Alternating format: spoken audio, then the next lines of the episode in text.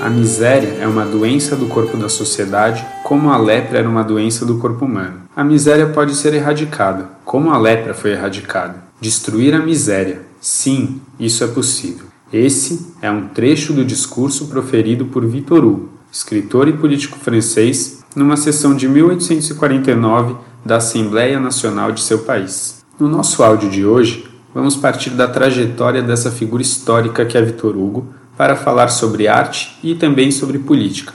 Afinal, essas duas coisas nunca se separam.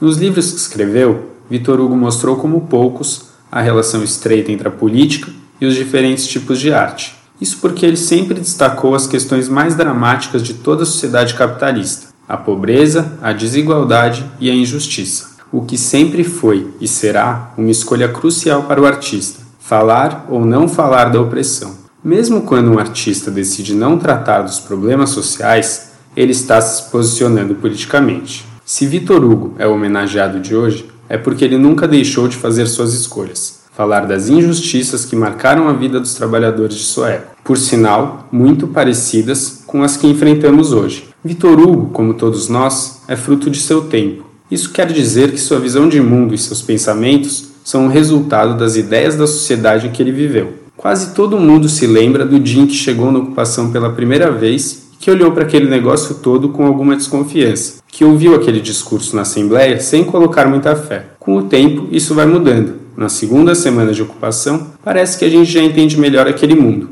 Quer dizer, é só quando a gente começa a ter mais contato com um certo pensamento e com uma certa realidade que as coisas vão ganhando sentido e as ideias parecem que vão encontrando o seu lugar para se acomodar na nossa cabeça. Com Vitor Hugo não foi diferente. Ele cresceu e foi formado num momento histórico em que a França tinha acabado de passar por uma revolução e esse processo ainda estava se desenrolando. Não por acaso, as principais ideias que inspiraram seus livros foram as mesmas que levaram os franceses a derrubar o rei e fazer a revolução: igualdade, liberdade e fraternidade. É verdade que hoje não se encontra tudo isso na França, mas elas marcaram aquele período e a obra de Victor Hugo. Para termos uma ideia do que mudou com a Revolução Francesa, antes dela, os camponeses estavam presos ao proprietário das terras em que trabalhavam, tendo que obrigatoriamente trabalhar para ele sem receber pagamento, nem ter a opção de sair de lá. A Revolução rompeu com essa relação, baseada no direito natural, divino, que determinava a exploração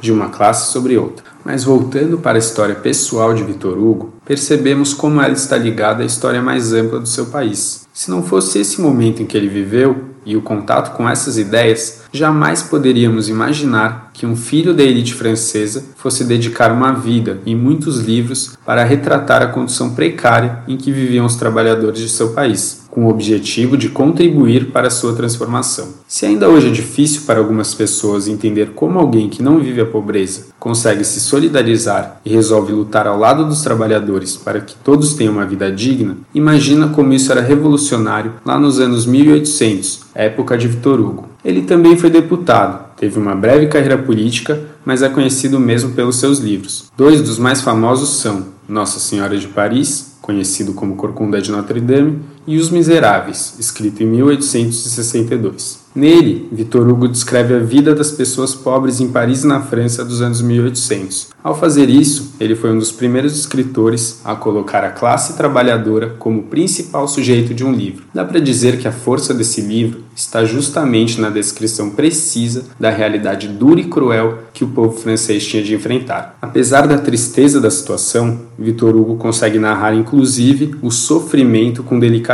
O personagem principal é Jean Valjean, e a partir da sua história, Vitor Hugo apresenta as maiores qualidades das pessoas humildes. Jean Valjean é um homem forte, batalhador, honesto, de coração imenso mas que sofre com as injustiças de um sistema que o impede de ter uma vida digna. Assim, Vitor Hugo nos oferece também uma mostra de uma estrutura social formada a partir da injustiça. Por mais que Jean Valjean seja uma pessoa cheia de qualidades, ele está condenado a permanecer na sua condição de precariedade, o que ilustra bem o funcionamento do sistema que conhecemos. É dessa forma que Vitor Hugo consegue colocar o dedo na ferida através de sua obra, denunciando as injustiças daquela sociedade que prometia igualdade e liberdade para os seus, mas entregava apenas fome e injustiça. E da mesma forma que ele mostra que a miséria dos trabalhadores não é culpa deles próprios, a transformação dessa realidade também não se daria individualmente, através do esforço do trabalho. Se fosse assim, Jean Valjean seria rico. Vitor Hugo aponta para o papel que a Assembleia Nacional, como representante do povo, deveria exercer para que uma sociedade de fato, democrática e igualitária, fosse instaurada na França. Apesar de ele ter escrito o livro há quase 150 anos, Os Miseráveis continua muito atual. Como podemos ver no livro,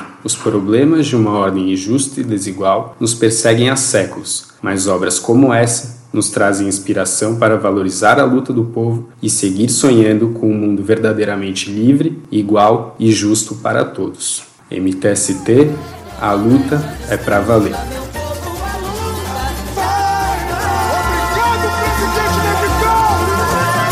É tradição e o samba continua!